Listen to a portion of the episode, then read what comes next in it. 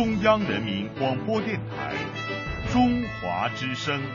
中央人民广播电台中华之声。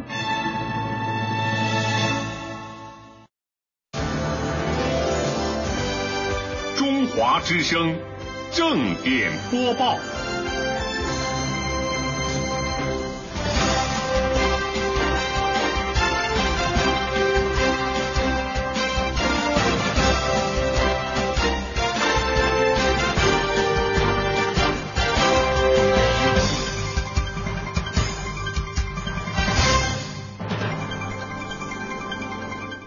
这里是中央人民广播电台中华之声，欢迎收听这一时段的正点播报，我是贾楠。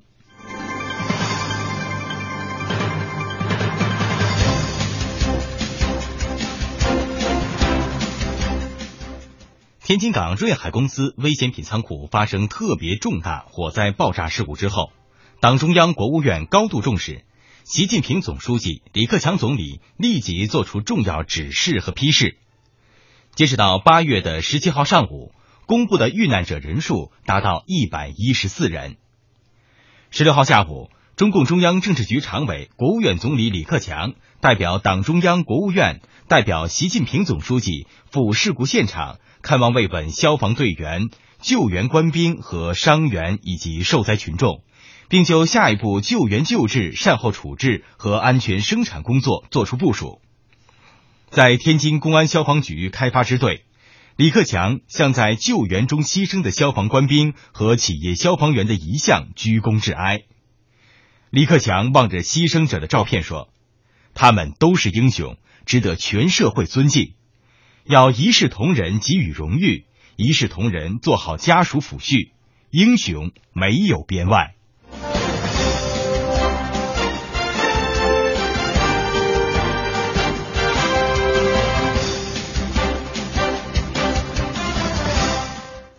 俄媒体援引俄罗斯外交部的消息人士的话称，来自俄罗斯第一五四独立警卫团的军人将于本月的十八号抵达北京，为即将于九月三号在天安门广场举行的阅兵式做好准备，并进行联合彩排。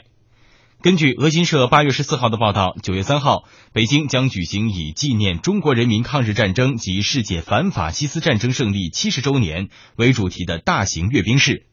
包括俄总统普京在内的若干外国元首将应邀观礼。此前便有消息称，俄军士兵将会参加此次的阅兵式。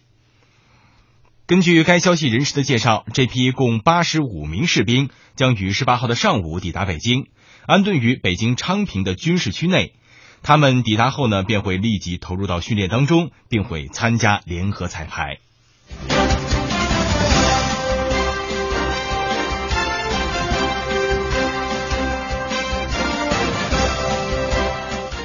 八月十七号的九时，首趟搭载六百多名乘客的第七九八九次动车组由哈尔滨站开往齐齐哈尔站。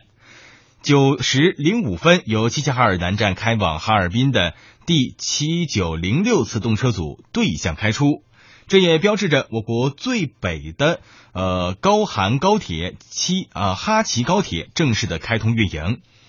中国高铁网呢再次向北延伸了两百七十九公里。哈尔滨至齐齐哈尔两地的最快运行时间由原来的约三小时缩短至八十五分钟。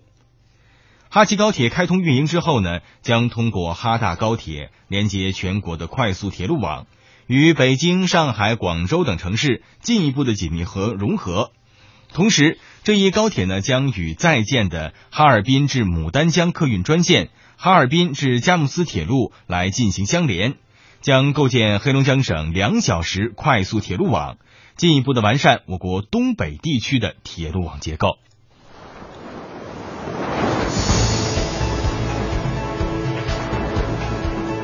海峡两岸新闻荟萃，每天准时正点播报。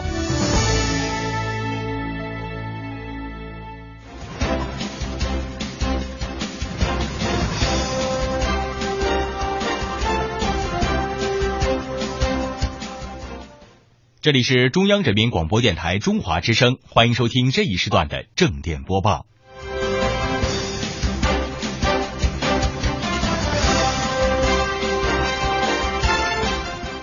作为大陆唯一的实验区加自贸区，福建平潭发展的是备受关注。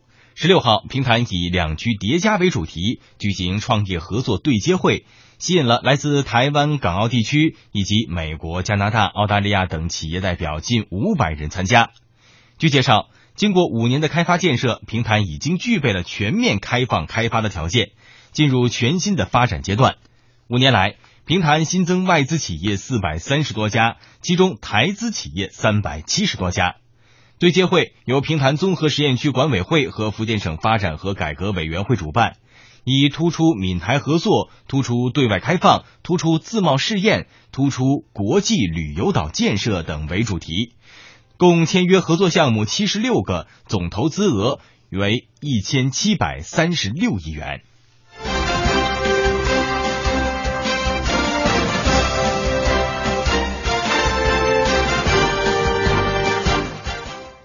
一封由台湾的已故作家三毛手写的明信片消失近三十年后，新近由一位大陆的收藏者向外界展出。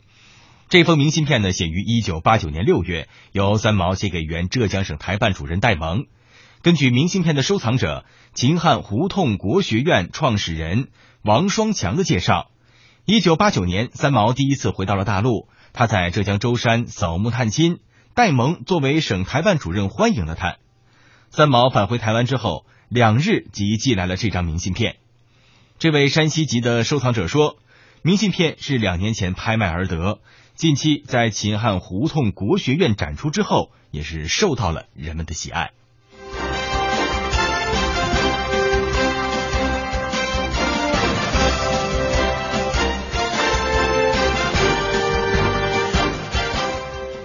第九届茅盾文学奖八月的十六号在北京揭晓了。飞格的《江南三部曲》、王猛的《这边风景》、李佩甫的《生命册》，以及金宇澄的《繁花》、苏童的《黄雀记》五篇长五部的长篇小说获得了该项殊荣。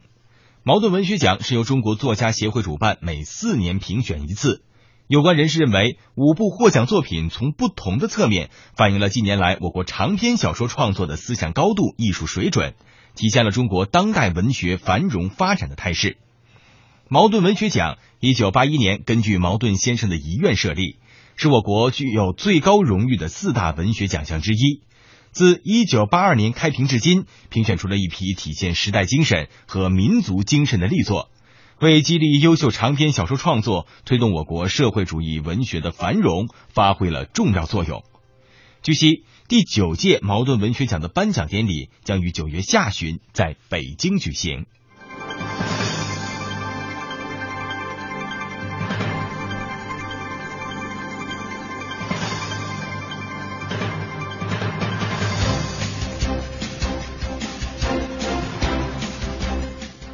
八月的十四号到二十号啊，是新藏西藏一年一度的雪顿节，那么其隆重的程度仅仅是次于藏历新年。节日期间，在拉萨市呃罗布林卡公园和龙王潭公园呢，藏戏的表演也是吸引了无数的藏族群众和国内外的游客。人们席地而坐，尽情的享受着节日的盛宴。据了解，雪顿节期间呢，来自拉萨市山南地等地区的七支藏戏展演队伍以及两支开场演出队伍，共计两百余名的藏戏演员。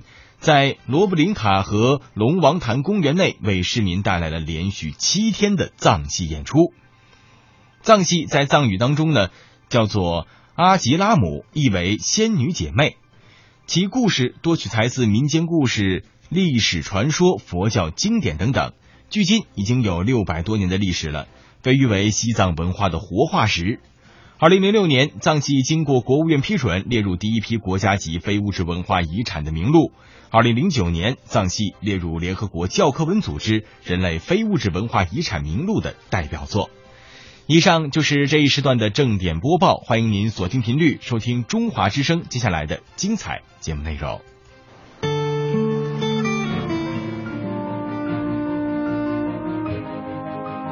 真实报道，客观评价，洞悉两岸风云，人文关怀，专业资讯。创造温馨生活。中华之声新闻综合频道。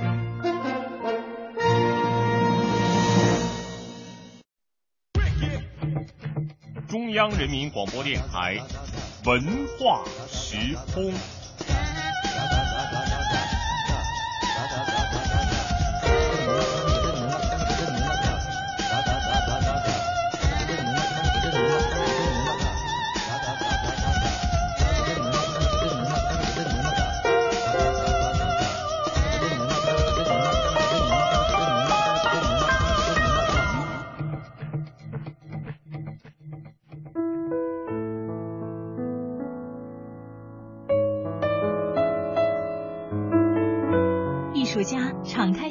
对话，文化人扣人心弦的故事，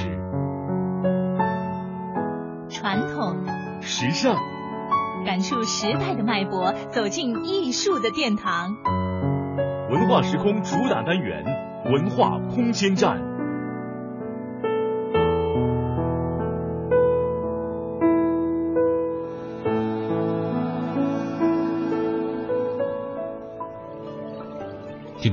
欢迎您在这样的一个时间段继续锁定频率，收听我们中央人民广播电台中华之声的精彩节目单元。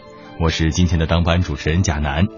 那么，八月十四号下午的两点三十分，中国唱片总公司和国家大剧院举办了《歌声中的抗战往事》纪念中国人民抗日战争及世界反法西斯战争胜利七十周年主题活动，选定在这个日子。刚好距离一九四五年的八月十五号，日本接受波茨坦公告宣布无条件投降的日子，整整七十周年。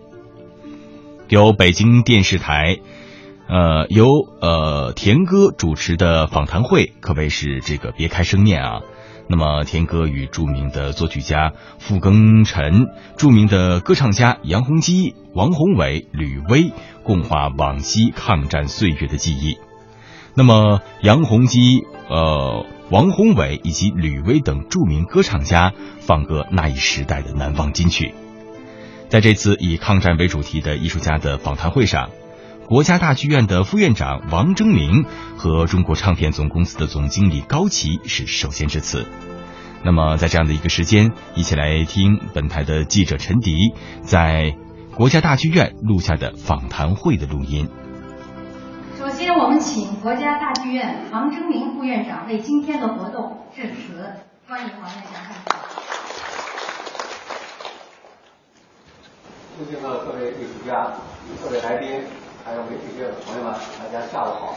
欢迎大家能够光临国家大剧院，共同参加《走进唱片里的世界：歌声中的抗战往事》纪念中国人民抗日战争及世界反法西斯战争胜利七十周年的。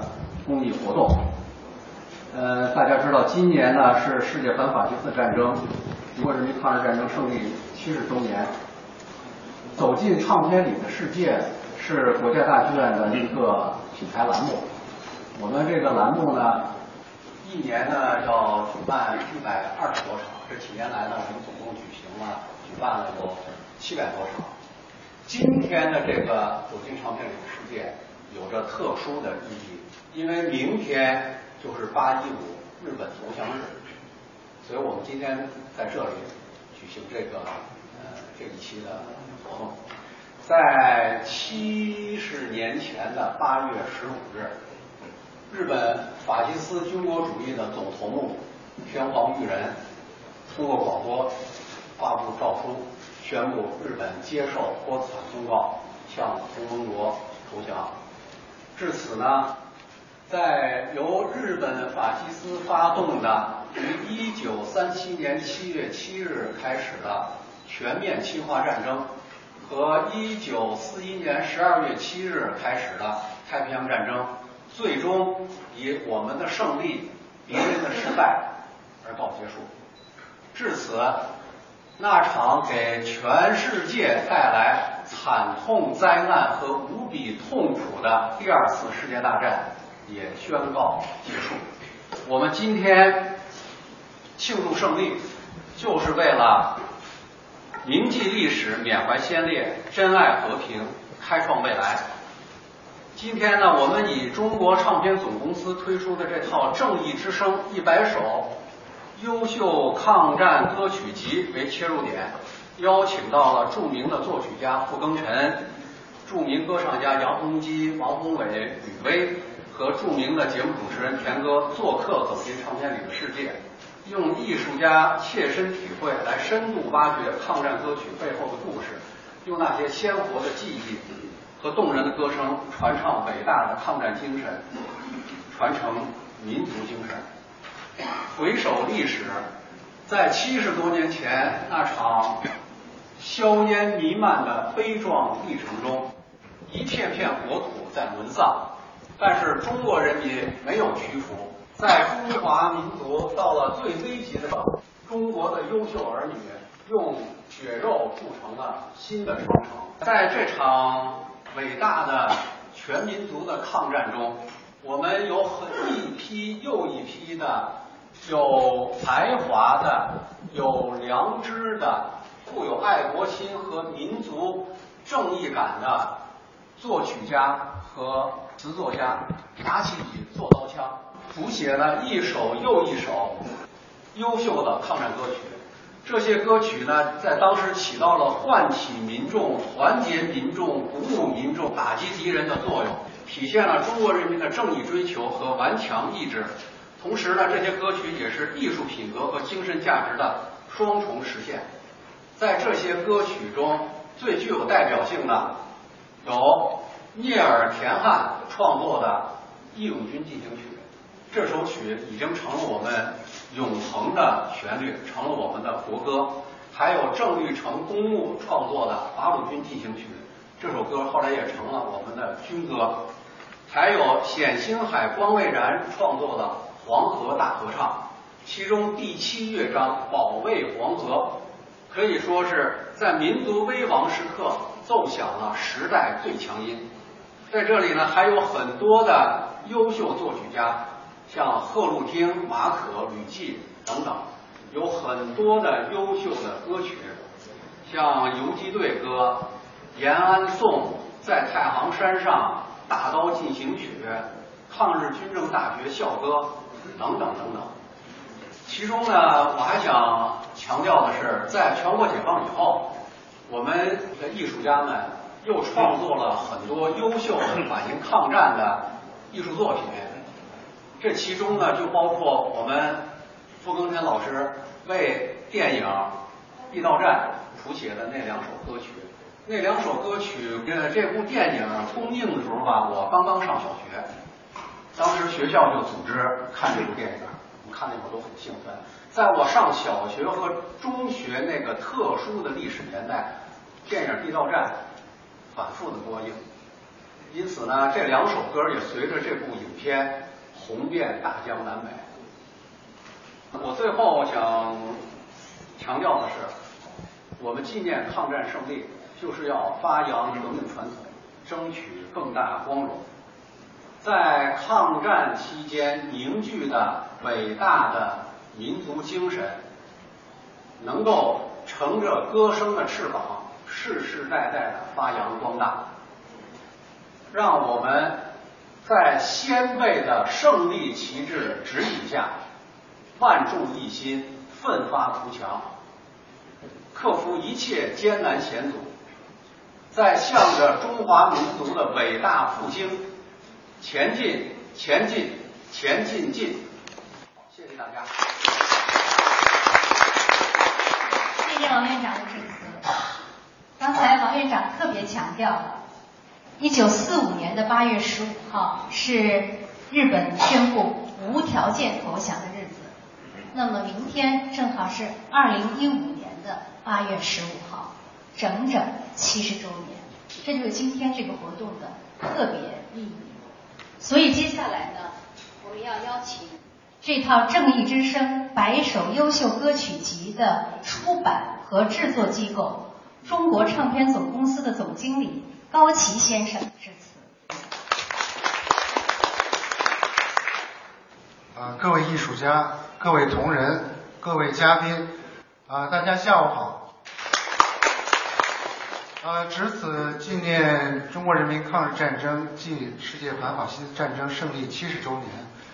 啊，作为国家音像出版机构，中国唱片总公司啊，牢记使命，啊自觉的担负起了呃本次这个主题出版的这个政治责任和文化使命。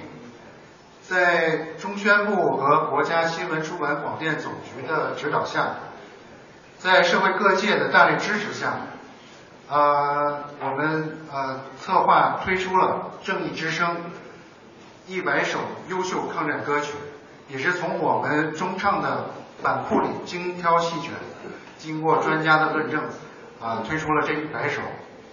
我们推出这个专辑呢，也是旨在大力弘扬以爱国主义。为核心的啊民族精神，让伟大的抗战精神永存。今天的活动《歌声中的抗战往事》歌唱家访谈会是中宣部和国家新闻出版广电总局为纪念抗战胜利七十周年的主题出版宣传系列活动之一，也是国家大剧院和中国唱片总公司联合主办的。中国唱片艺术周的系列活动之一。今天我们在国家大剧院隆重集会，啊，邀请了各位艺术家与我们共同畅谈抗战歌曲背后那可歌可泣的故事。啊，为此呢，我代表中国唱片总公司向各位艺术家的到来呢表示崇高的敬意，同时也为国家大剧院。为本次活动的精心安排呢，表示衷心的感谢。对各位来宾今天能够呃莅临本次活动，表示诚挚的谢意啊，谢谢大家。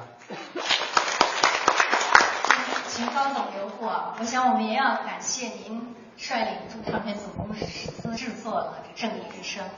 我知道今天你们音乐制品带来了，要赠送给国家大剧院。下面有请王院长上台，请大家掌声祝贺。谢谢谢谢国家大剧院，谢谢中国唱片总公司，呃，推出了今天的特别活动，谢谢两位，谢谢。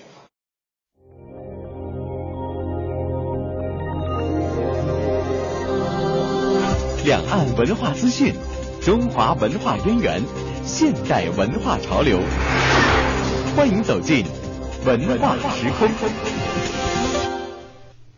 听众朋友，您现在收听到的呢是中央人民广播电台中华之声文化时空的节目单元。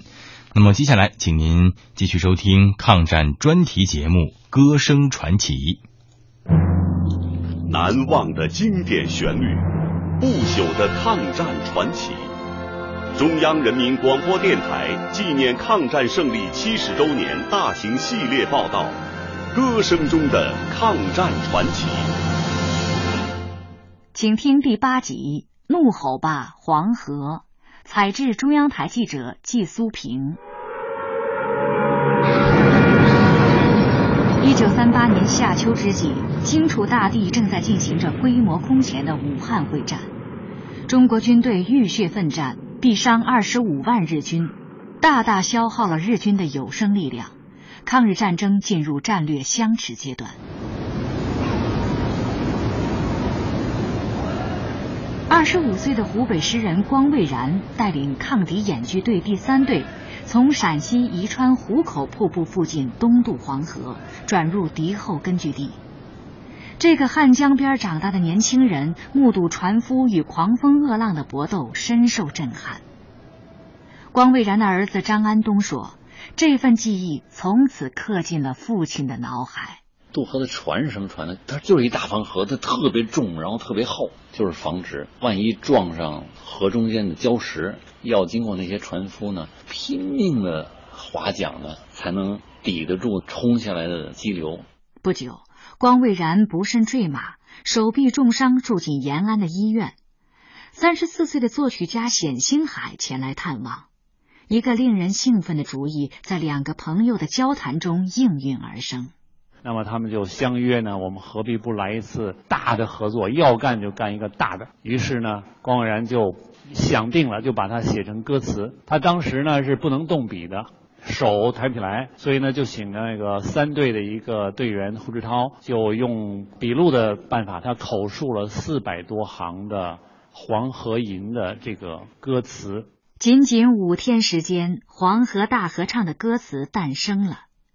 光蔚然回忆。一九三九年除夕的一次联欢会上，自己第一次朗诵新作。我就从头到尾念这个，有四百多行歌词。辛海在边上呢，坐着就凝神的听着。等听完最后一一句的时候，他一下站起来，跑到我面前，一把抓住我，我有把握写好它。春寒料峭，一间简陋的窑洞，冼星海不眠不休为黄河大合唱的八首合唱、齐唱、独唱、对唱谱曲。冼星海的女儿冼妮娜说。父亲脑海中的旋律一直在流淌，也没有什么取暖设备，只有定量供应一点点木炭，生个小木炭炉啊。从三月二十六号到三月三十一号，经过了六天六夜的时间，终于呢，把光文然先生写的八个乐章的歌词啊，全部就谱完了。在这个期间呢，他还把配器啊也写完了。短短十一天，两个年轻人把自己的才华、国人的悲愤、中国的勇气和精神融入到那时而悲壮、时而婉转、时而激昂的民族声乐剧作中，《黄河大合唱》诞生了。听众朋友，您可以登录央广网中国之声官方微博、微信，了解更多内容。也可以下载喜马拉雅音频客户端收听本期节目，还可以通过爱奇艺网站收看同名视频内容。那么接下来的时间呢，让我们一起来听到的是两首这个抗战歌曲啊。首先听到的就是这首《黄水谣》。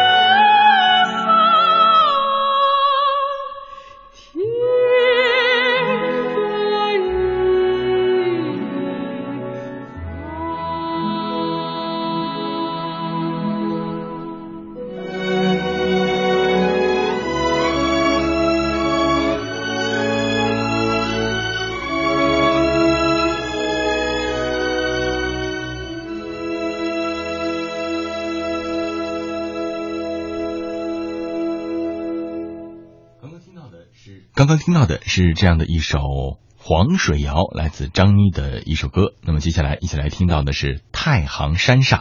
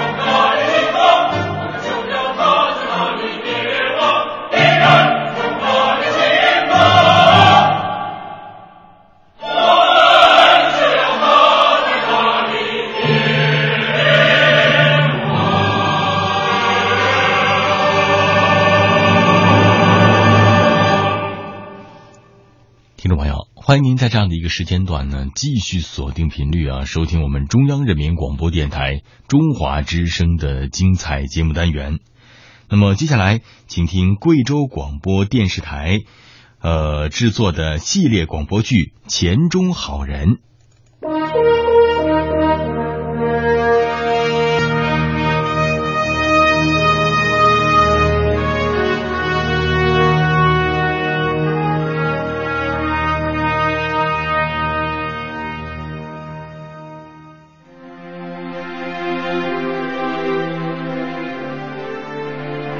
在祖国的大西南，有一颗绿色的明珠。这里群山丛龙，绿水碧流。这里山美水美，这里的人更美。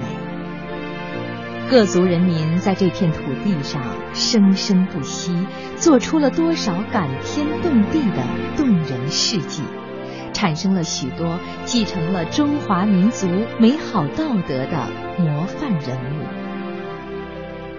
这些道德模范就生活在我们的身边，用他们既普通又不平凡的事迹，演绎着中华民族美好的道德。让我们讲述他们的故事，倾听他们的声音吧。请听贵州省委宣传部、贵州广播电视台联合录制的十集系列广播剧《钱中好人》。根据第五届全国道德模范贵州候选人事迹创作，出品人张广智，总策划白方琴，总监制肖凯林、朱文东，编审李正亚，策划陈海宇、李海，监制陈海宇、熊志刚，剧本统筹。熊志刚、韦英、谢军，责任编辑谢军、韦英，编剧导演王伟，音乐王丽，录制安鹏宇，音效制作王哲君，剧务谢军、王丽。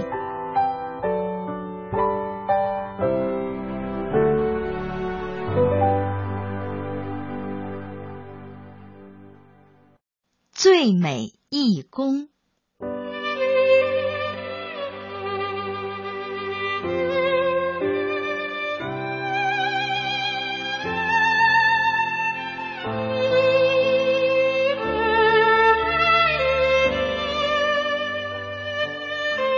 他每天扛着二十多斤报纸义务送报四年，他。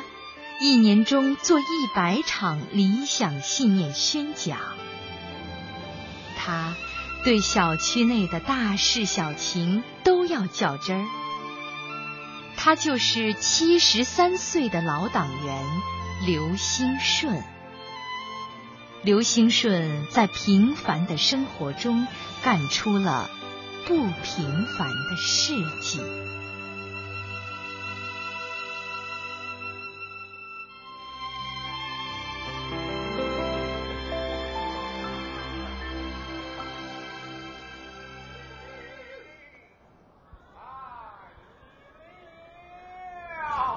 刘兴顺是贵州省贵阳市碧海社区的一个普通居民，虽然已经七十三岁，但他热心社区的公益事业，吃苦耐劳，无怨无悔。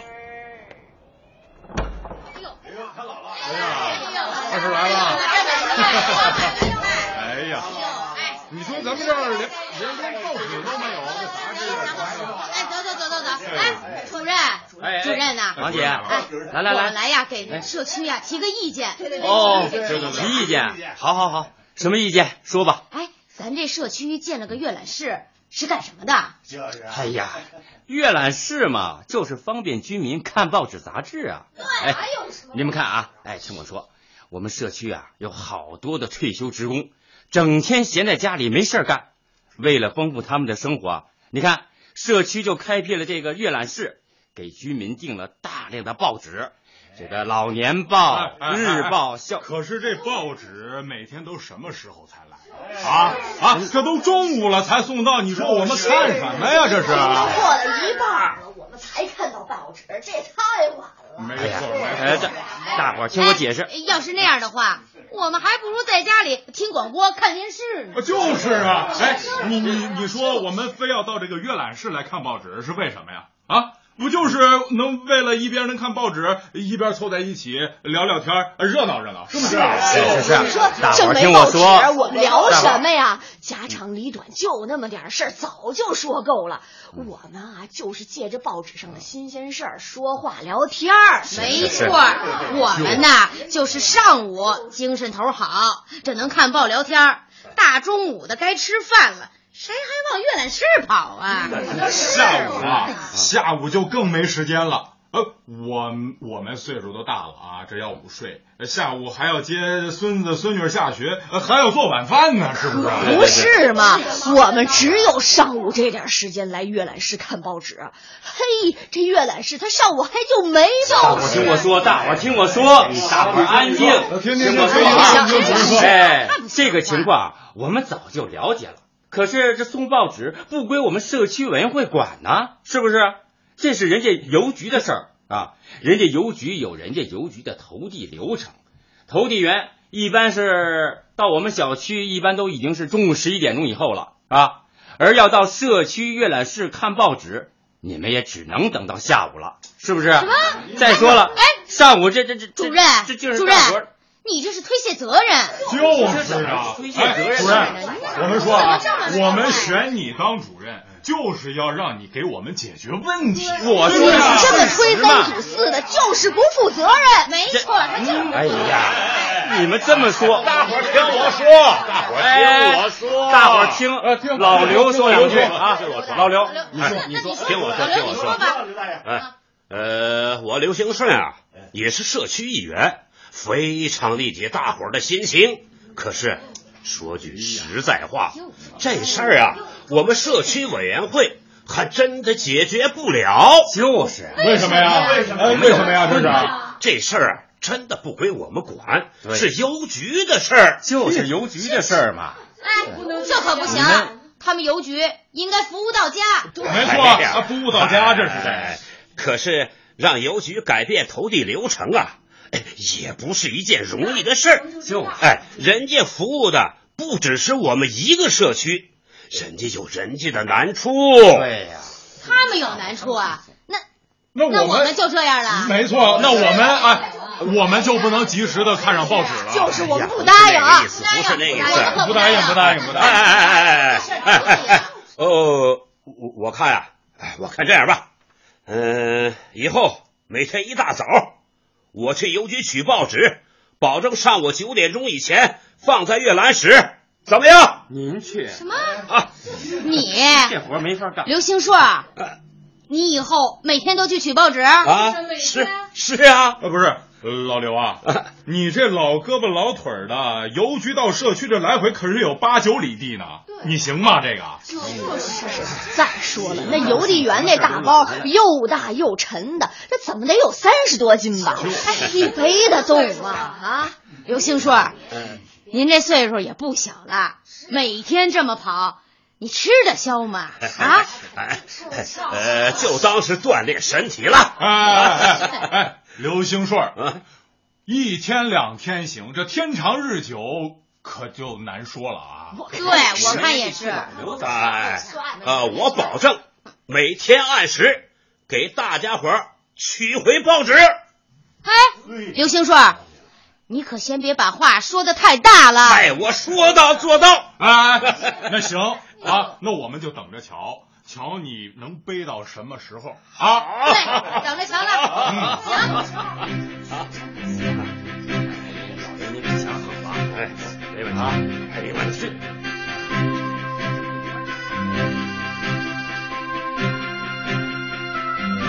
从这一天起，刘兴顺就开始了每天早晨到邮局取报纸的事情。早晨六点钟，闹钟准时响起，刘兴顺穿衣洗漱之后走出了家门。刘兴顺一路小跑，跑向四里地以外的邮局。师傅，师傅，谁呀？哎，轻点敲。呃，师傅，呃，我是碧海社区的，嗯，呃，来取我们小区的报纸。我们主任呀和你们邮局说好了，以后每天哎由我来取报纸。行行行，这事我知道了啊，都给你们准备好了，嗯，就这一包。好好好好好好好。哎呀，这包可真不小啊！哼，三十多斤呢。哎，我说老师傅，哎，你这么大岁数，你背得动吗？嗯，对，没问题。来来来来，行了，我给你抄一把。一二三，走，小心点啊！哎呀，好，走了，师傅啊！哎，慢点，慢点。哎，好好好，你忙着，你忙着。哎。三十多斤的邮包，对一个小伙子来说不算什么，可对于六十多岁的刘兴顺来讲，可就相当沉重了。刘兴顺要背着邮包走四里多地，一个小伙子背着这么重的东西走四里地，也是一件费力的事儿。刘兴顺走到最后，已是气喘吁吁、大汗淋漓，步履缓慢了。刘兴顺一步步坚持着，坚持着，这段路他整整走了两个多小时。终于到了小区阅览室门口，这时候已经是早上将近九点钟了。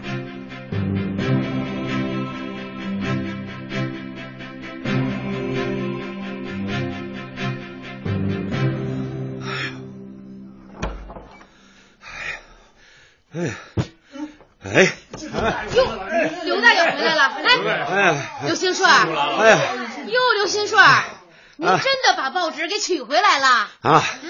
哎呀，还行，还行还行。哎呀，还行。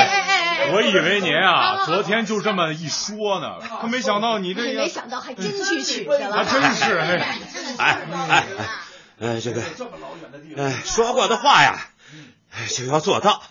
呃，帮人的事儿多干一点，人不白活。行，来来来来来来来，坐着喝点水，歇歇歇，休息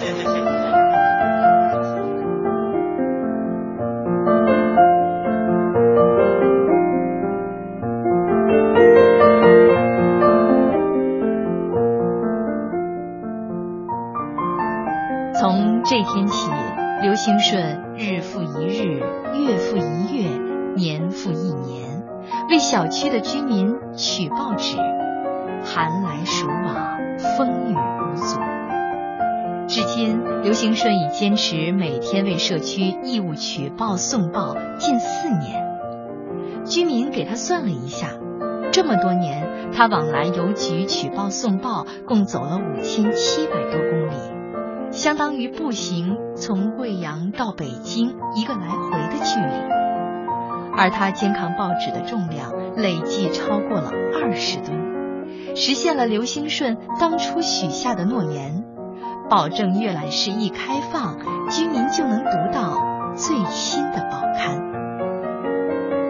刘兴顺热心小区公益事业的事情还有很多，井盖被盗了，他要；电杆倒了，他要管；水闸门坏了，他要管；污水外溢，更要管。而且所管之事，一旦管起来，刘兴顺就较真儿，一管到底。二零零五年夏天，他在晨跑时发现金阳大道路灯早晨关灯太晚，几千盏路灯浪费严重。为此，他几次到金阳新区管委会反映，四次上书给管委会的主要领导，并写信给时任市委书记王晓东、市长袁周。最后，问题终于得到解决。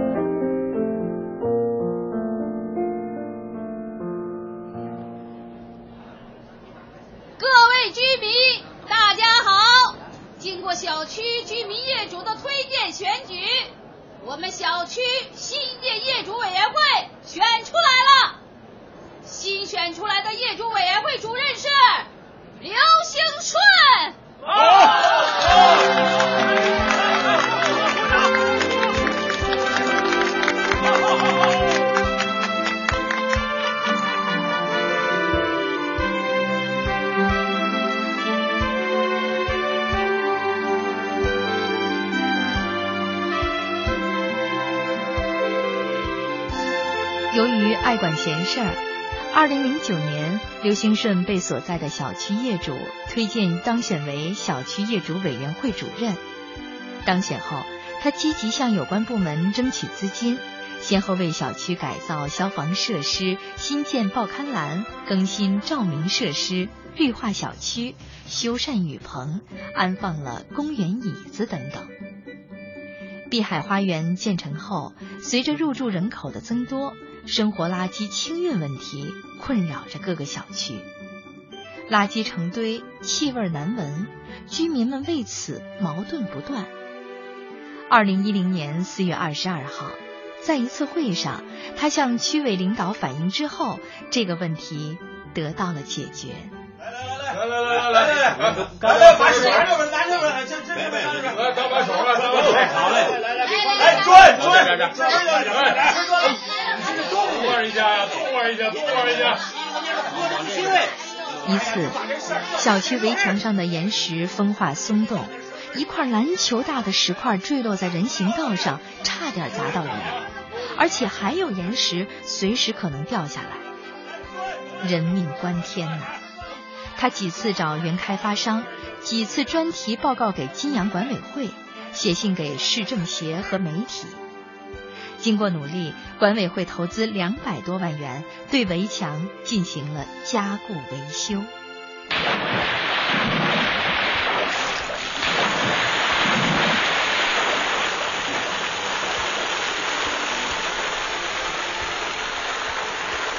有一次，贵阳一中旁边水管爆裂，不仅浪费了水源，而且有害行人。他见没人管，便多次拨打自来水公司维修电话，都无人接听。后，他又给自来水公司总经理写信，说明了情况，很快得到了修理。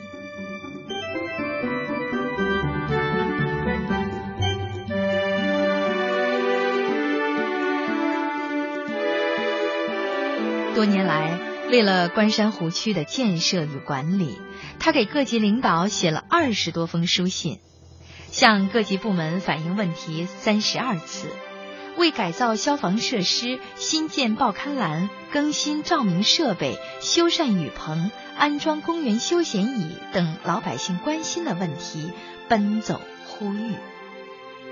二零一一年七月，关山湖公园金华湖畔一处凉亭。施工单位偷工减料修成了豆腐渣工程，刘兴顺写信向时任贵阳市委书记李军反映情况。之后，该凉亭得以重建，相关责任人受到惩处。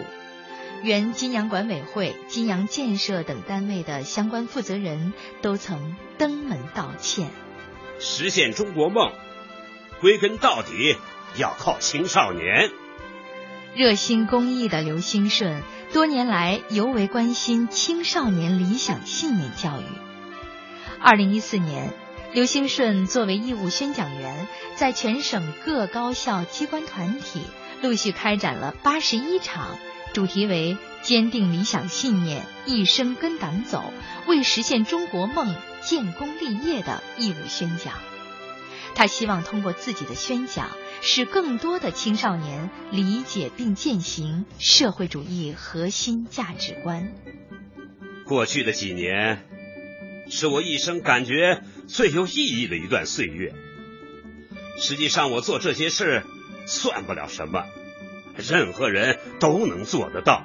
我只不过是彰显了不同的晚年。我马上步入古稀之年了，我要努力学习，恪守人生信条。让自己的晚年在奉献中度过，继续发出光和热。为了成为党内的一份子，实现入党的愿望，他整整写了二十年的入党申请书和思想汇报，决心从未动摇。经受组织多年的考验，直至一九八五年成为一名共产党员。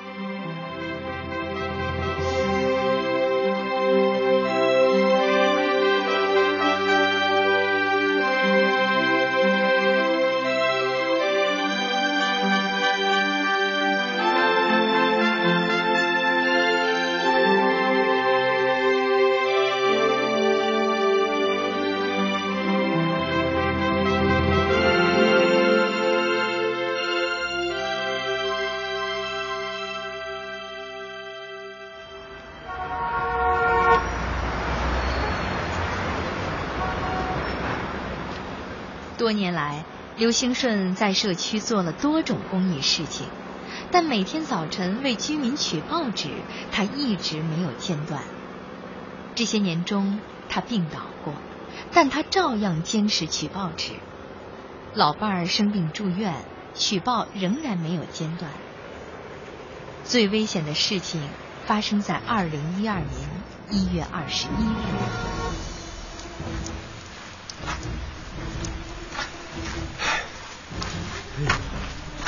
这这鬼天，下起冻雨来了！哎呦，不行，这这这这这冻雨别把报纸淋湿了。哎，那，哎呀，我得把雨衣拿雨衣把它包上。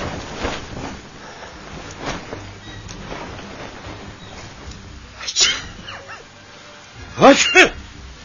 哎呦，下跪第二。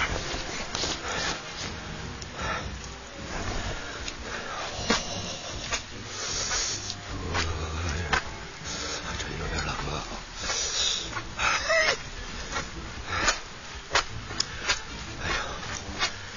这时候要是能喝上一口热水就好了。飘飘洒洒的冻雨中。刘兴顺背着沉重的邮包，吃力的一步一滑的艰难行走着。突然，哎呦！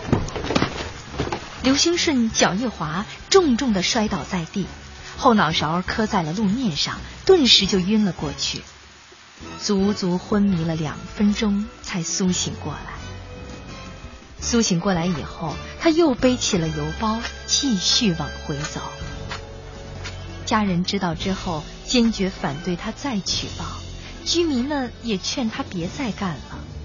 然而，刘兴顺还是那句话：承诺了的事，就要说到做到，帮人的事儿多干一点。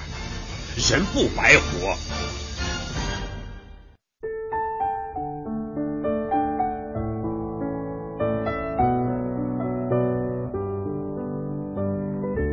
刘兴顺虽然只是一名普通的社区居民，但他像一名士兵一样坚守为民服务的岗位，多年如一日。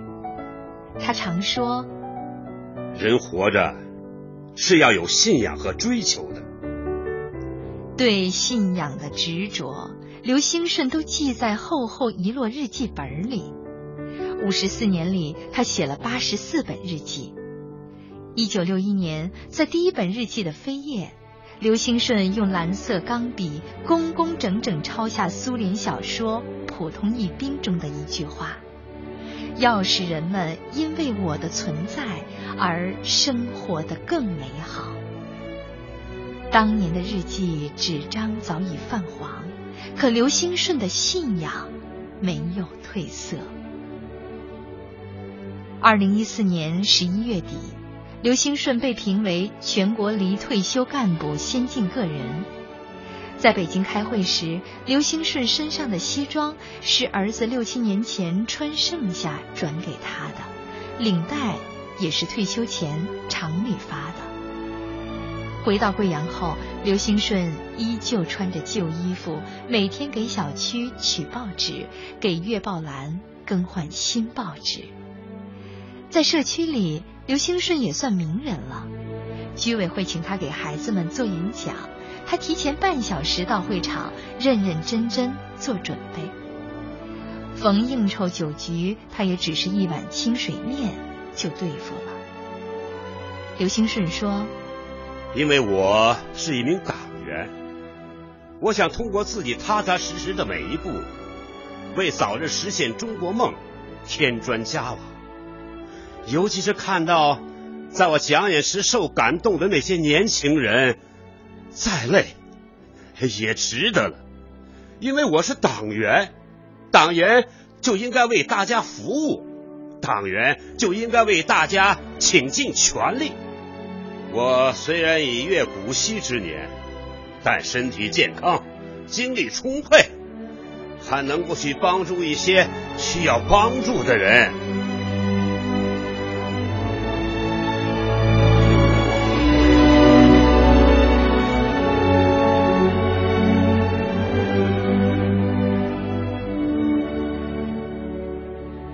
听众朋友。刚才播送的是系列广播剧《钱中好人之最美义工》，剧中人物刘兴顺由王林演播，主任由龙木春演播，师傅由鲍大志演播，主持人由腾腾演播。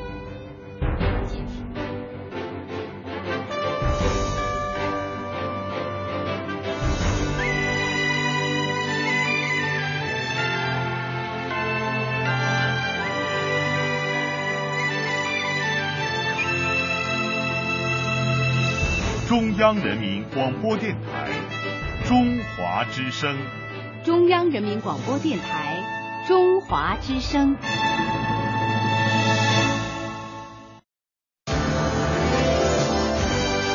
中华之声正点播报。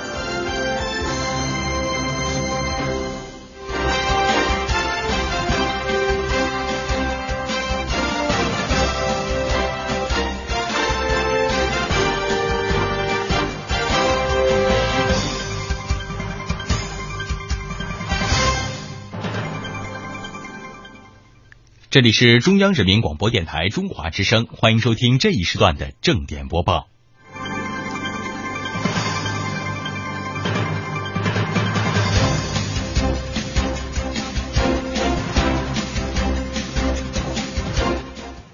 天津港瑞海公司危险品仓库发生特别重大火灾爆炸事故之后，党中央、国务院高度重视。习近平总书记、李克强总理立即作出重要指示和批示。截止到八月十七号的上午，公布的遇难人数达到一百一十四人。十六号下午，中共中央政治局常委、国务院总理李克强代表党中央、国务院，代表习近平总书记赴事故现场。看望慰问消防队员、救援官兵和伤员及受灾群众，并就下一步救援救治、善后处置和安全生产工作作出部署。在天津公安消防局开发支队，李克强向在救援中牺牲的消防官兵和企业消防员遗像鞠躬致哀。李克强望着牺牲者的照片说：“他们都是英雄，值得全社会尊敬。”要一视同仁，给予荣誉；一视同仁，做好家属抚恤。英雄没有边外。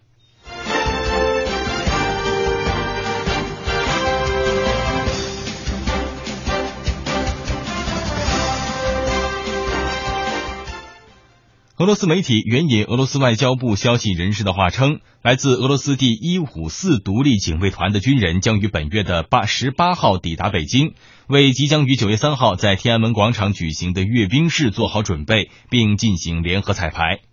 根据俄新社八月十四号的报道，九月三号北京将会举行以纪念中国人民抗日战争及世界反法西斯战争胜利七十周年为主题的大型阅兵式。包括俄总统普京在内的若干外国元首将会应邀观礼。此前便有消息称，俄军士兵将会参加此次的阅兵式。根据该消息人士介绍，这批共八十五名士兵将于十八号上午抵达北京，安顿于北京昌平的军事区内。他们抵达后便会立即投入训练，并会参加联合彩排。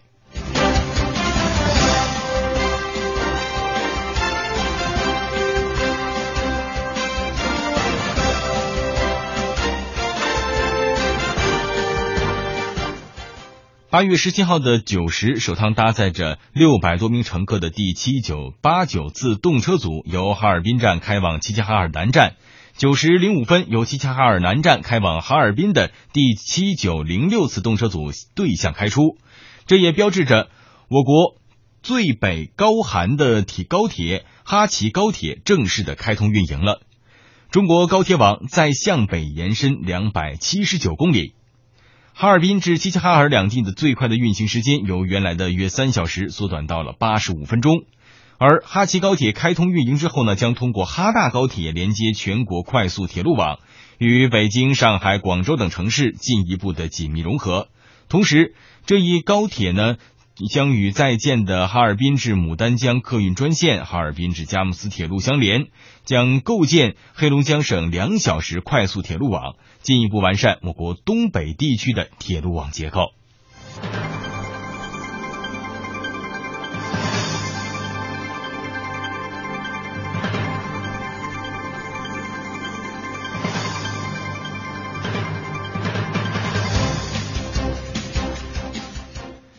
十六号，记者从中国当代艺术奖基金会获悉，二零一五年 CCAA 中国当代艺术奖评艺术评论奖正式的向外发出了征集令，召唤长期从事中国当代艺术评论工作的独立写手。据悉，主办方将为提案的获奖者提供一万欧元的研究经费，用以其在一至两年时间内独立完成呃论述所呃所需。那么，CCA 中国当代的艺术奖呢，是由瑞士的著名收藏家乌利希克于一九九七年创立的，而旗下的艺术评论奖则发起于二零零七年，是最为重要的国际性中国当代艺术学术的奖项。本奖项专门授予那些在艺术创作中表现出优异才华的中国艺术家及艺术评论人，表彰他们杰出的创作和评论。该奖项定期为获奖人举办展览、学术交流和出版书籍，奖项要求作品未曾发表，写作内容围绕中国当代艺术现状的深入思考，并在分析评论方面具有独立和原创性。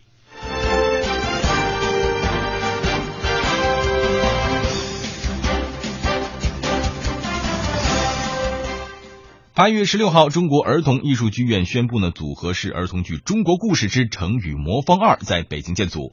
该剧是延续了《中国故事之成语魔方一》的创排理念，从中华民族几千年积淀流传下来的成语故事当中选取三则，另辟蹊径，掩耳盗铃，刻舟求剑。那么，该剧呢将于十月一号在中国儿艺假日经典小剧场首演。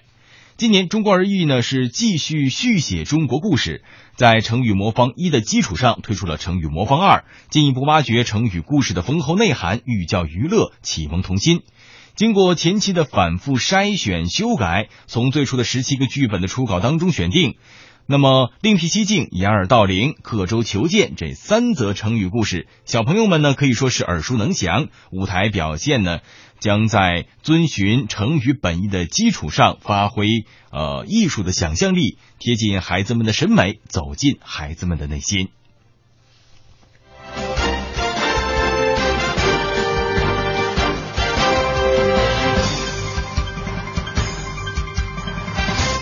周口店遗址管理处十六号举行的新闻发布会上，北京市文物局的局长舒晓峰说，将在周口店遗址的猿人洞上上空来搭建保护棚，以减少自然因素对洞穴的损害。那么，国际古迹遗址理事会的执行委员、国家文物局文物保护与考古司副司长陆琼在新闻发布会上说。在周口店北京人遗址建保护棚，得到了联合国教科文组织世界遗产中心和国家文物局的批准。周口店的遗址位于北京西南房山境内。一九二九年，我国古人类学家裴文中在这里发掘出土了第一颗完整的北京人头盖骨，震惊了世界的学术界。那么，北京人头盖骨的发现，使周口店成为世界闻名的早期人类发祥地。一九八九年被联合国教科文组织列入世界遗产名录。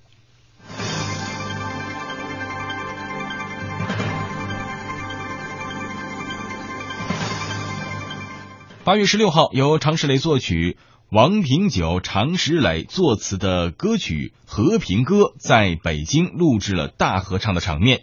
那么，该首歌是由常石磊、萨顶顶、金池。孙伯伦等歌坛的新势力代表共五十余人联袂录制的。为了纪念中国人民抗日战争及世界反法西斯战争胜利七十周年，八月二十一号的晚间，由电影局主办、电影频道承办的“气壮山河”纪念中国人民抗日战争及世界反法西斯战争胜利七十周年重点影片推介典礼，将在中央六套来隆重推出。作为晚会主题歌的《和平歌》将在当晚的典礼现场唱响。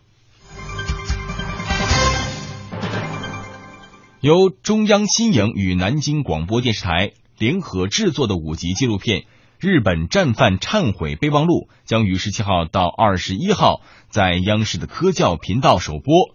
那么，该片是以上世纪五十年代中国政府关押审判的日本战犯这一历史事件为线索，从普通的民众视角来探寻日本社会普遍不愿意谈论侵略历史、反省侵略罪行的原因。以上就是这一时段的正点资讯，欢迎您锁定频率收听中华之声接下来的精彩节目内容。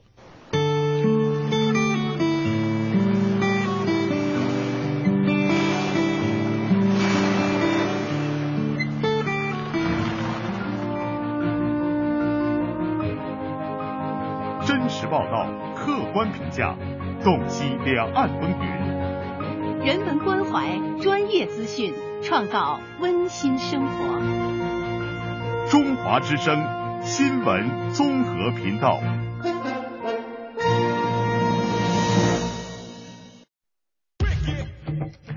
中央人民广播电台文化时空。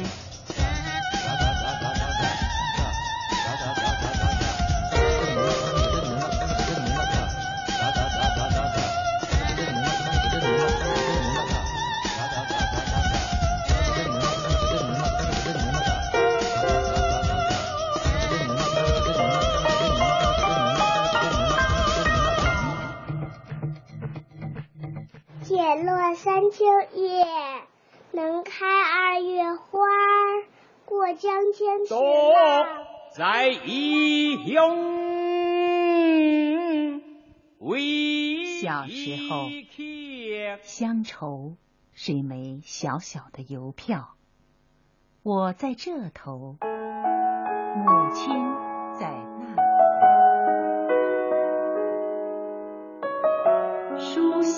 袅袅，书香袅袅，两岸同声。中央人民广播电台《书香两岸》。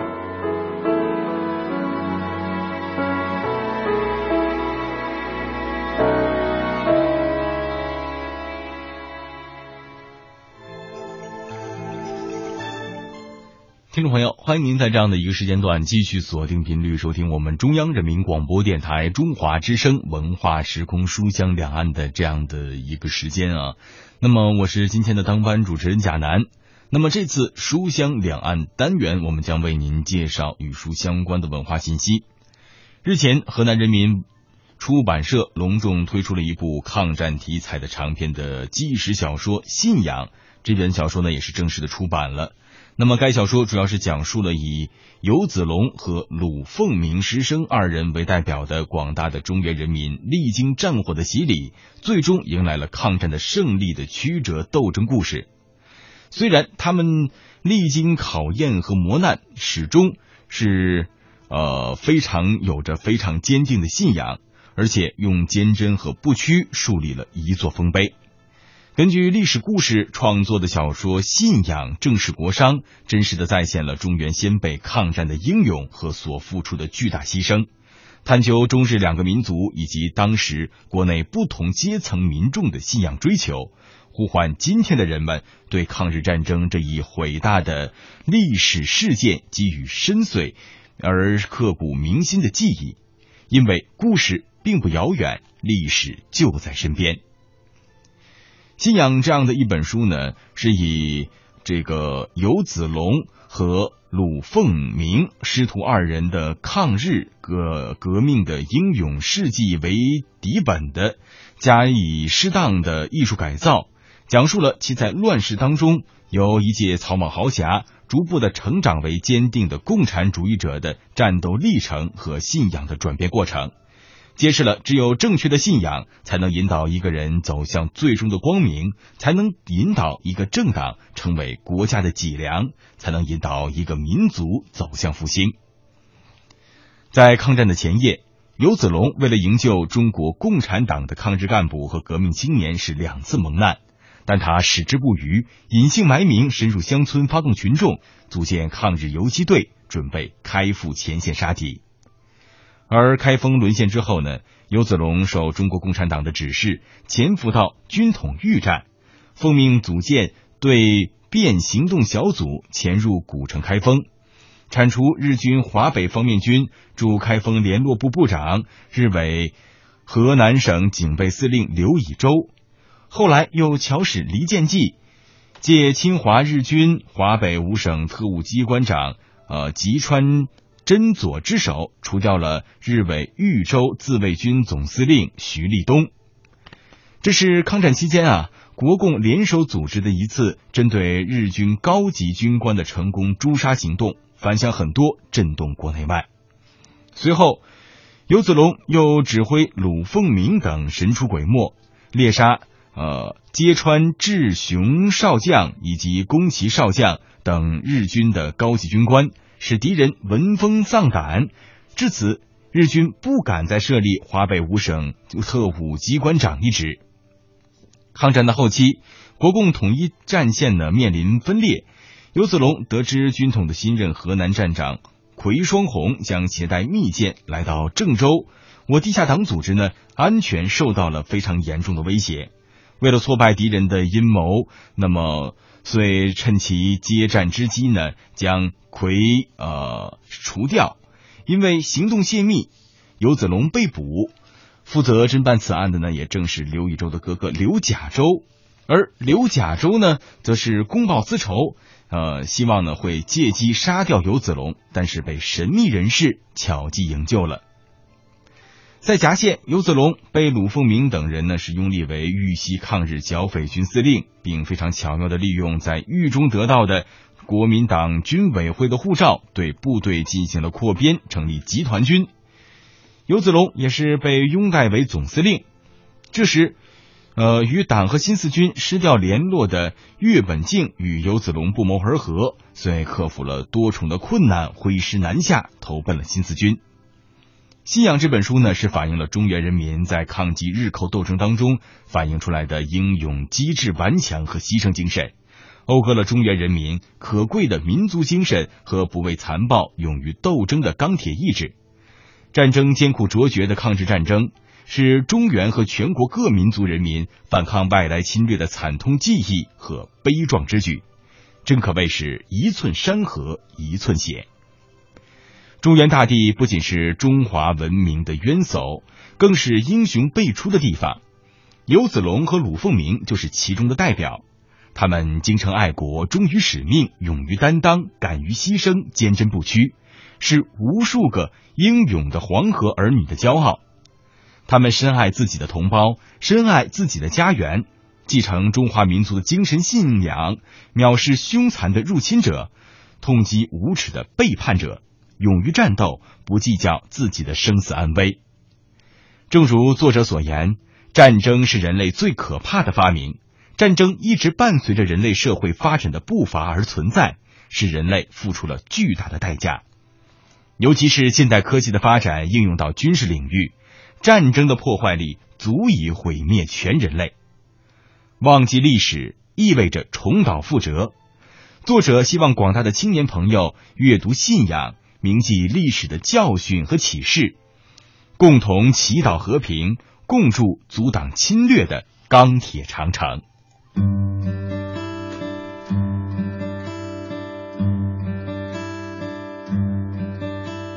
这是我的家乡，美丽的地方，松花江水。我童年的海洋，哺育我们成长，替我们受伤。松花江水静静的流淌，什么时候再让它欢乐的歌唱？什么时候不孤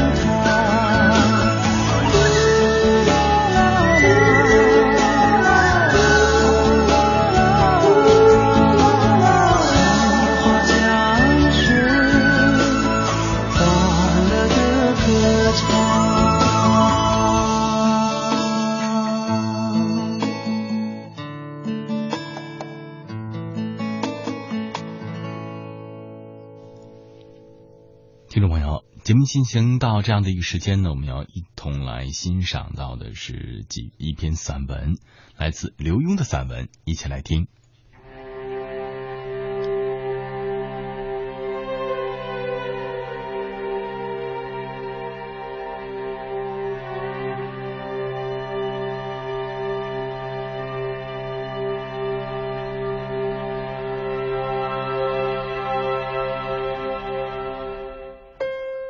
一位多年不见的朋友突然打电话给我，说他的女儿将到纽约来巡回演唱，因为车上装了很多贵重器材，不方便住旅馆，能不能在我家住几天？女孩来了，我们请她在餐馆吃饭。这次一共安排了十七站，由南到北一路演出，还有四场就结束了。女孩兴奋地说：“就可以回家了。”好高兴，你爸爸妈妈一定也会好高兴。我说：“哦不。”他笑着摇摇头，不是回我爸爸妈妈的家，是回西雅图的家。我怔了一下，问：“你结婚了？”没有。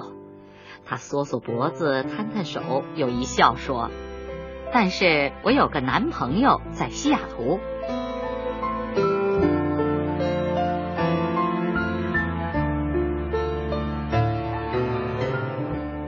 我住的地区有不少空中飞人，虽然那些男人号称家长，但是一年见不到他们几天。他们的事业都做得很大，常在世界各地跑。像我的一位近邻，就总是到中国去买丝，拿到意大利织染，再送到法国剪裁，然后运回美国卖。由于他在每个国家都有工厂。所以跟他聊天时，总听他不断的说：“我回中国，我回意大利，我回法国，我回美国。”有一天，我好奇的问：“你每个地方都是回，请问哪里是你真正的家？”啊，当然是这里。他指了指脚下。但是，只怕你一年留在家里不超过三个月呢。我说。他歪着头想了想，笑起来，可不是嘛。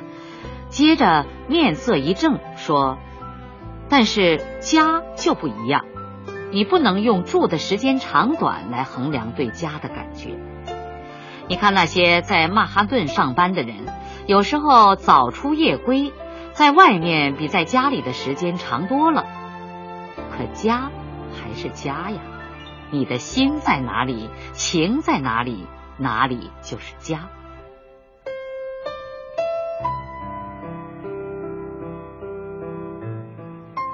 九十一岁的老母亲突然对我说：“我想回台湾，我想家了。”我吓了一跳，问他：“这里不是你的家吗？”“是我的家。”老母悠悠的说：“可是我弟弟妹妹都在台湾。”那里也是我的家，我想他们，我想回那个家了。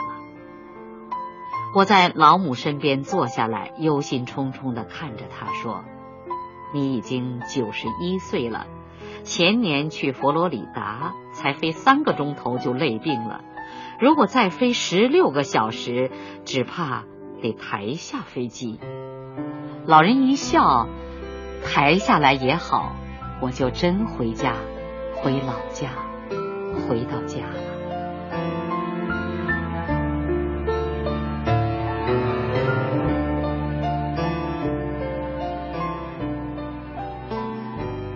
有个学生的父亲七十岁了，还如同年轻时是个老花花公子。你爸爸还常不回家吗？有一天我问学生。您应该问，他还常回家吗？学生笑笑说：“他偶尔回来，一进门就要吃要喝，吃喝完了就去睡大觉。”学生露出鄙夷的表情。那不是回家，是回旅馆，睡够了又跑了。不久前，那男人病了，回到家就病倒在床上。躺了三个。总听学生说带父亲去看病，母亲不但白天喂饭，夜里还要做扶父亲上厕所这些辛苦事儿。起初，学生还露出鄙夷的表情，瞧不起这个不负责任的爸爸。但是他的态度渐渐的改了。有一天，他慢慢腾腾的对我说：“我发现，爸爸还是把家当家的。他就像是一艘船，扬着帆到四海游历，每个港他都停泊。但是当有一天他的船坏了要沉了，他会拼着命赶回自己的海港。只有那个港。”才是他心中真正的家。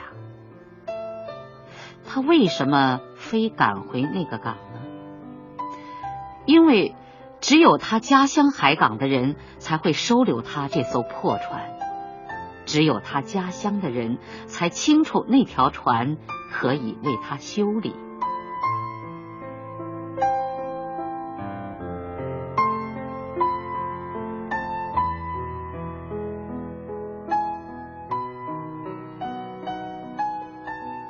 这世界上什么地方是我们真正的家？小时候回家是回爸爸妈妈的家，去念了书、做了事，就有了自己的宿舍。我们每天回一个家，逢年过节回另一个家，两个家都是家。再过些年，我们有了恋人，有时候不住在自己的家里，住进了恋人的家。下班，我们糊涂了，不知该回自己的宿舍，还是去恋人那儿。宿舍里什么东西都是自己的，却好孤独，不像家。想想远处的父母，那里不孤独，应该像家，却又不如恋人的那扇小门那么吸引我们。然后。两个人把东西凑在一块儿，创造了共有的天地，创造了共有的娃娃。世上再也没有什么地方能比得上这个家。我们可以做七海游侠，可以登上圣母峰，可以下到吐鲁番洼地，可以进入亚马逊雨林，可以横跨撒哈拉沙漠，但是。在多么酒酣耳熟、声色犬马之际，我们总明白自己有个真正的家。只是家中的孩子迟早会有他们自己的家，不再把儿时的家当作真正的家，如同我们年轻时一样。家里的另一半也可能先离开家。剩下那个单身的老人踽踽独行，心中说：“我要回家。家在哪里？是那个满藏记忆却冷冷清清的房子，还是尚在人间的手足的家、子女的家？一生，我们换过多少家？”恐怕只有到那么一天，世间再没有一个能修我们这条破船的家时，这搬家的游戏才会结束。我们到达的最后一个家，天家，那一定是个非常温馨的家吧？因为再没见过哪个浪荡子离家出走。于是我想，当我们敲天家的大门，打开来。必定正有一群亲友等在那儿，给我们欢迎的拥抱，并为我们缝缀破了的帆、伤了的心、沉了的船和死了的岸。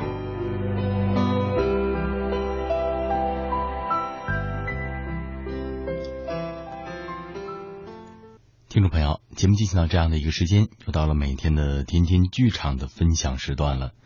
那么在今天的天天剧场当中呢，让我们继续来分享到的是《甄嬛传》，一起来听它的第二集。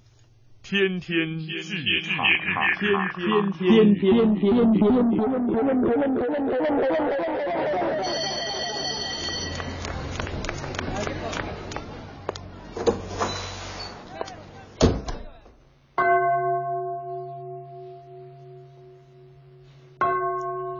天天剧场。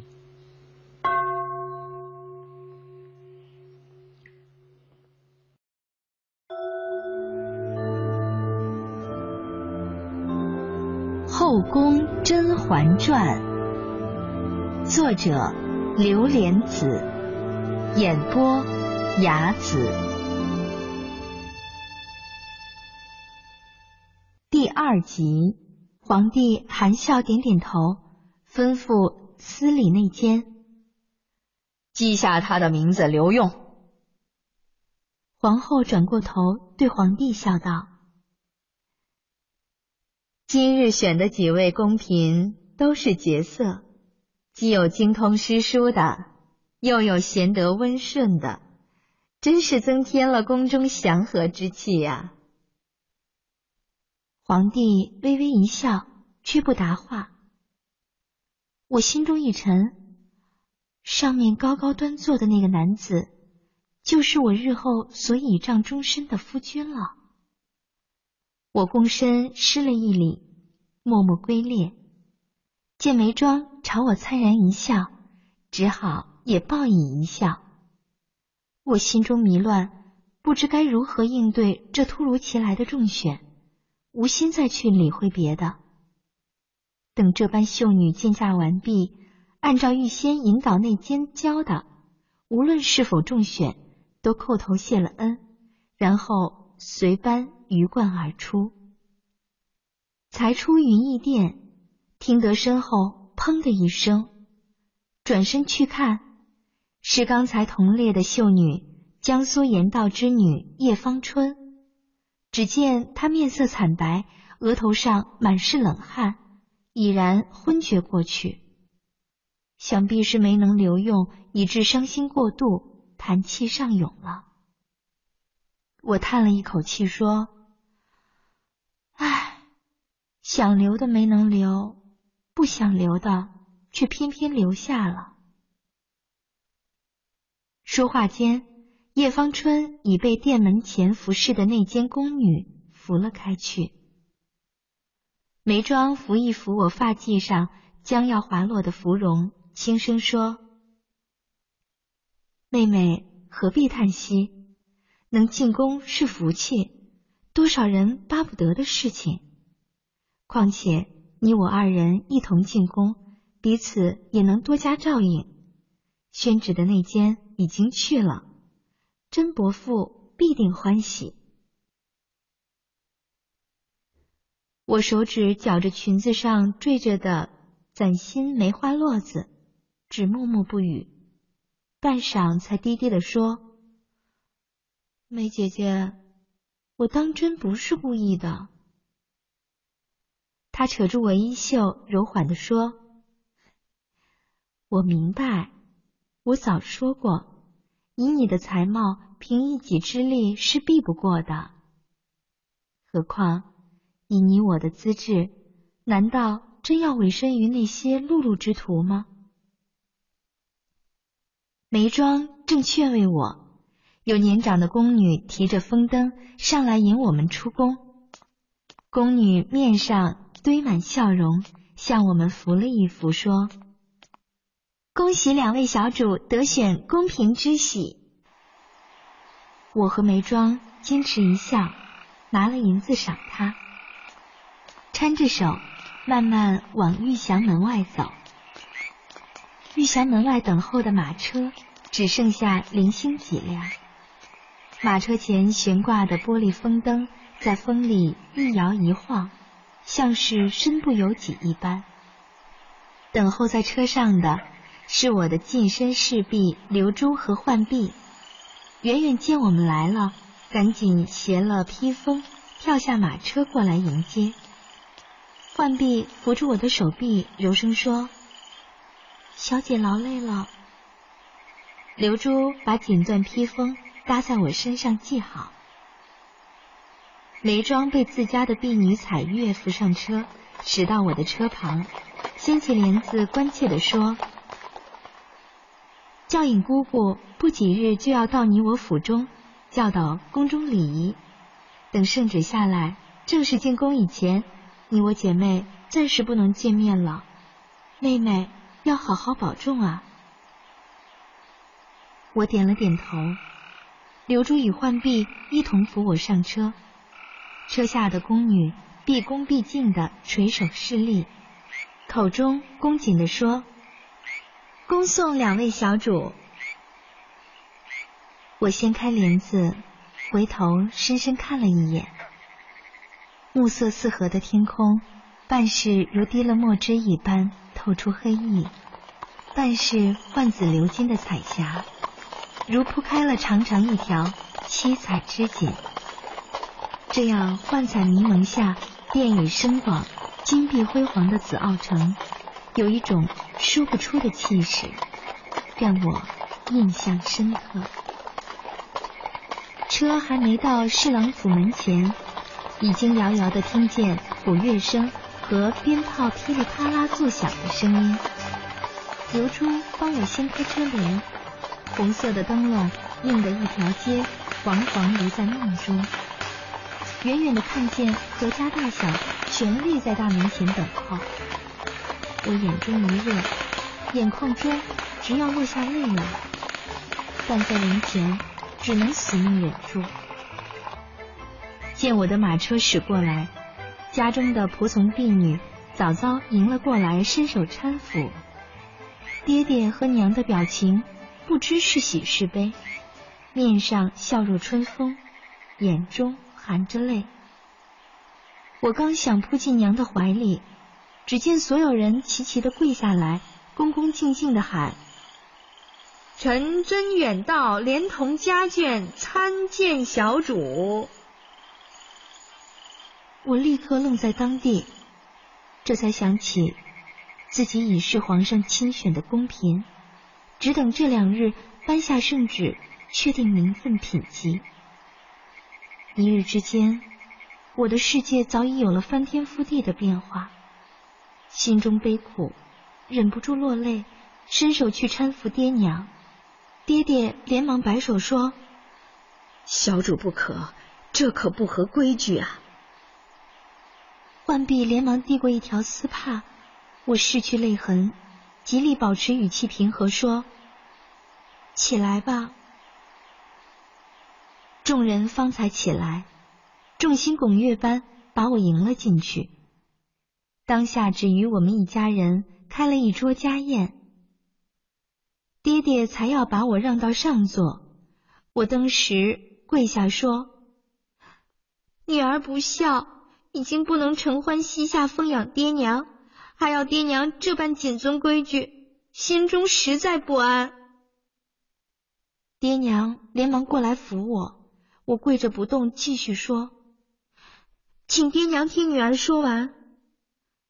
女儿虽是已经成为皇家的人了，但孝礼不可废，请爹娘准许女儿在进宫前仍以礼侍奉，要不然女儿宁愿长跪不起。”娘已经泪如雨下，爹爹点点头，含泪说：“好，好，我甄远道果然没白生这个孝顺女儿。”这才示意我的两个妹妹玉瑶和玉娆将我扶起。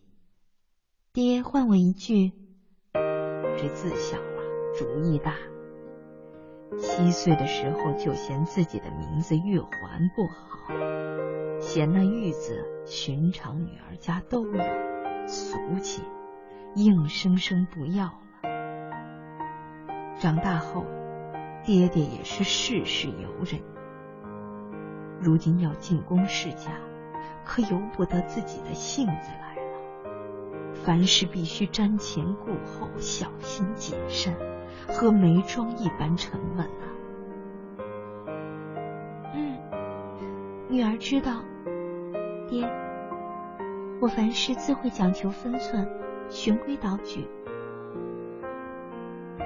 唉，爹本不想你进宫，只是事无可避，也只得如此了。历代这后宫都是是非之地，况且今日云衣殿选秀，皇上已对你颇多关注，想来。今后必多是非，一定要擅自小心，保全自己呀。嗯，爹，您不是一直说女儿是女中诸葛，聪明过人吗？爹爹放心就是。要在后宫之中生存下去的，哪个不是聪明？爹爹正是担心你容貌、绝色、才艺两全，尚未进宫你惹皇上注目，不免会遭后宫之人嫉妒暗算。你若再以才智相斗，恐怕突然害了自身啊！切记，若无万全把握，获得恩宠。一定要收敛锋芒，韬光养晦。爹爹不求你争得荣华富贵，但求我的掌上明珠能平安终老。我郑重其事的看着爹爹的眼睛，一字一顿道：“女儿也不求能获得圣上宠眷，但求……”无波无浪，在宫中了此一生，保住甄氏满门和自身性命即可。可惜你这小小年纪，就要去这后宫之中经受苦楚，爹爹实在是于心不忍啊！爹，事已至此，女儿没有退路。只有步步向前。爹爹见我如此说，略微放心，思量许久，方试探着问道：“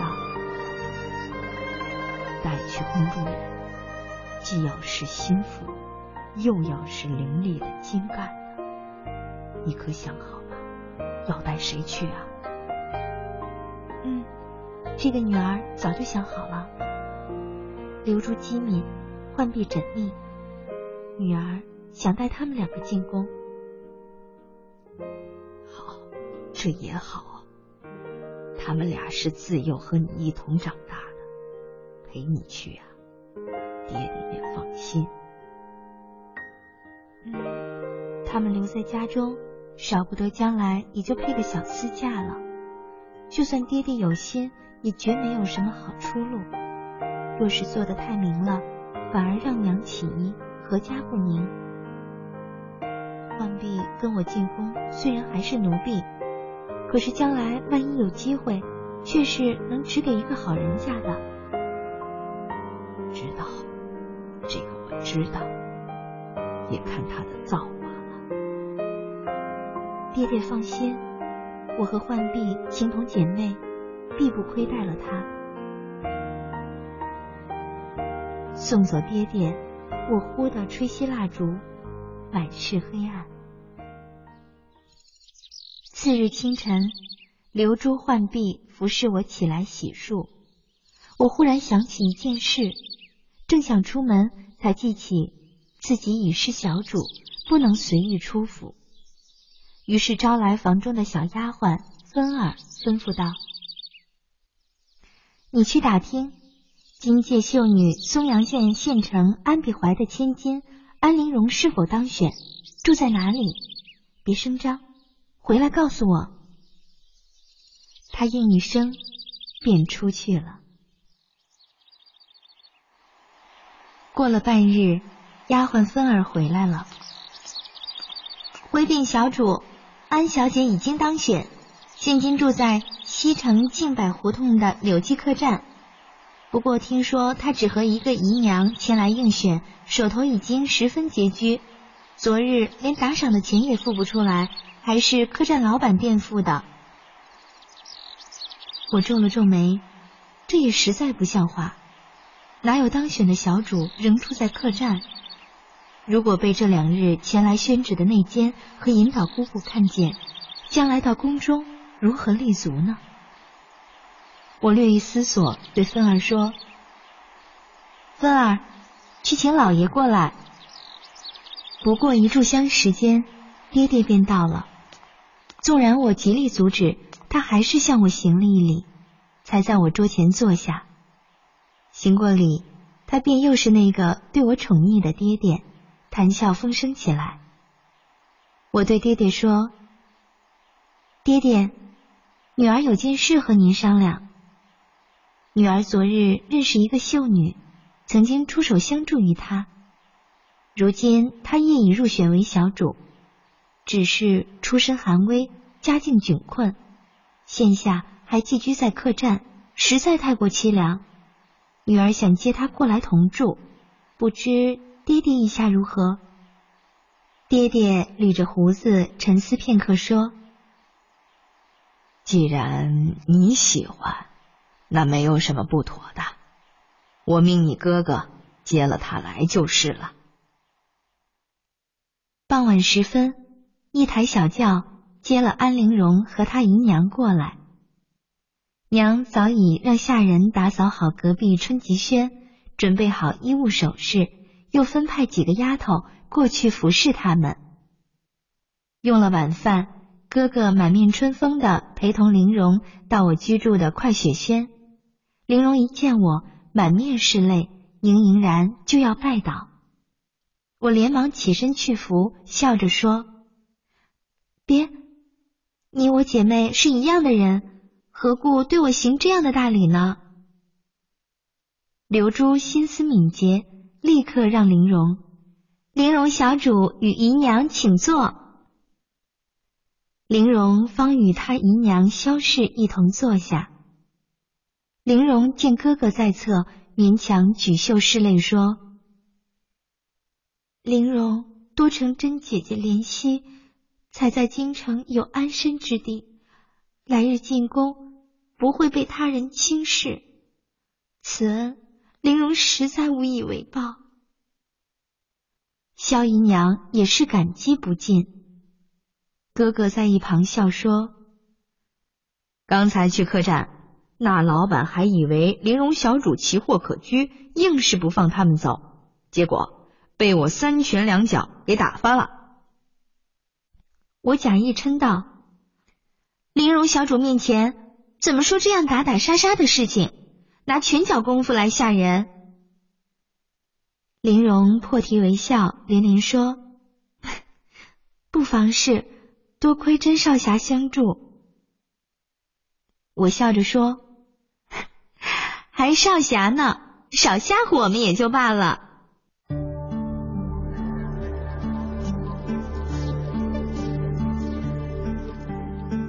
大家禁不住一起笑了起来。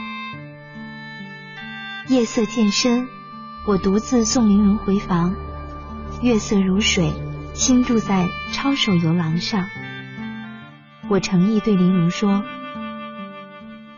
玲珑，住在我家，就如在自己家，千万不要拘束。缺什么要告诉我，丫头老妈子不好也要告诉我，千万不要委屈自己。”玲珑心中感动，执住我的手说。玲珑卑微，不知从哪儿修得的福气，得到姐姐顾惜，才能安心入宫。玲珑只有以真心为报，一生一世与姐姐扶持，相伴宫中岁月。我心中一暖，紧紧握住她的手，诚恳的唤：“好妹妹。”过得一日。宫里的内监来宣旨，爹爹带着娘亲、我还有兄长和两个妹妹到大厅接旨。内监宣道：乾元十二年八月二十二日，总管内务府由敬事房抄出奉旨，吏部侍郎甄远道十五岁女甄嬛。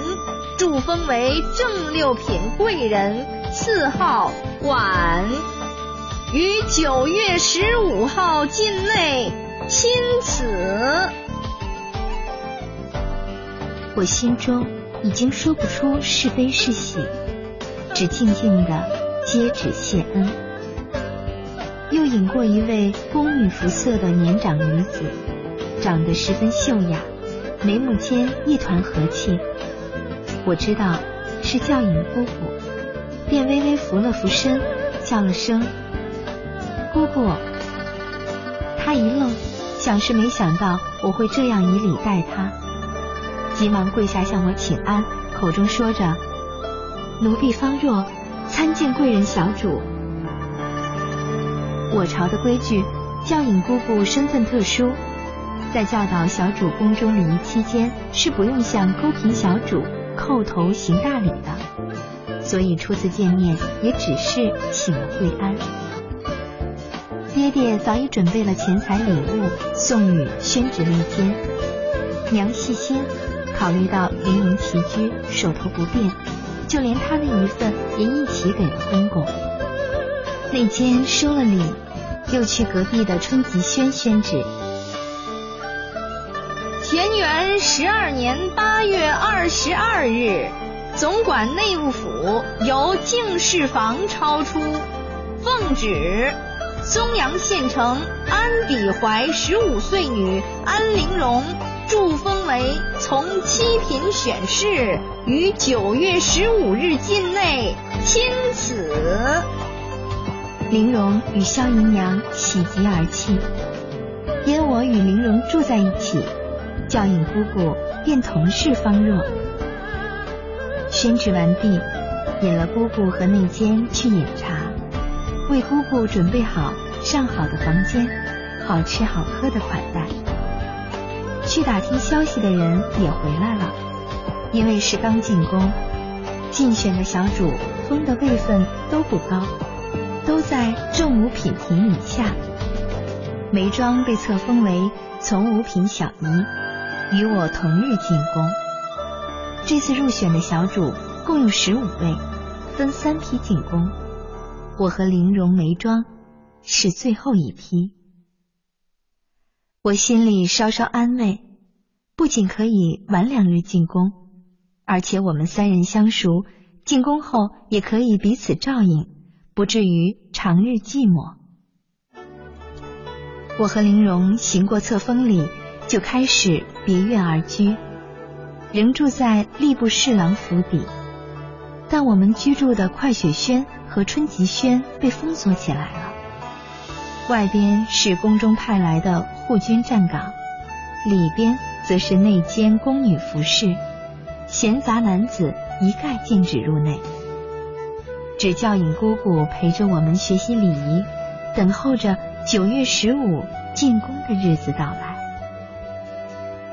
册封后规矩严谨，除了要带去宫中的近身侍婢可以贴身服侍，连爹爹和哥哥与我见面都要隔着帘子跪在门外的软垫上说话。娘和妹妹还可一日见一次，但也要依照礼数向我请安。玲珑与我都是宫嫔，倒可以常常往来走动，也在一起学习礼仪。这样看来，倒是玲珑比我轻松自在。男眷不在身边，不用眼睁睁看着家人对自己跪拜行礼。大周朝历来讲求三纲五常，君为臣纲，在父为子纲前面。我这管贵人的封号，象征着我已经是天子的人。虽然只是个低等的宫嫔，但父母兄妹也得向我下跪请安。我实在不忍心看着父亲跪在帘子外边向我请安，口中念着“管贵人吉祥，愿贵人小主福寿康宁”，然后抚着躯体与我说话。这叫我心里说不出的难受和伤心。我只能对爹爹避而不见，每天由妹妹玉瑶和玉娆告诉爹爹我的近况，并嘱咐爹爹注意保养。小说剧《甄嬛传》今天就播送到这里，谢谢您的收听。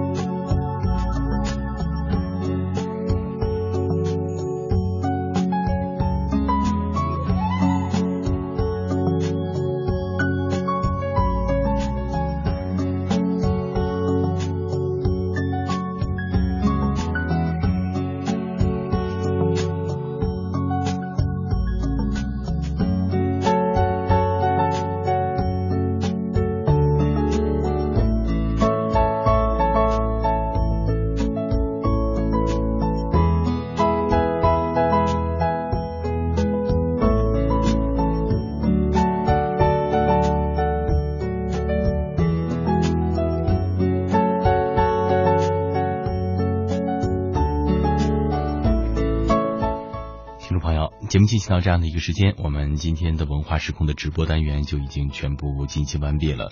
欢迎您在明天的同一时间继续锁定频率，继续收听更加精彩的节目内容。主持人贾楠代表责任编辑陈迪，感谢各位的收听。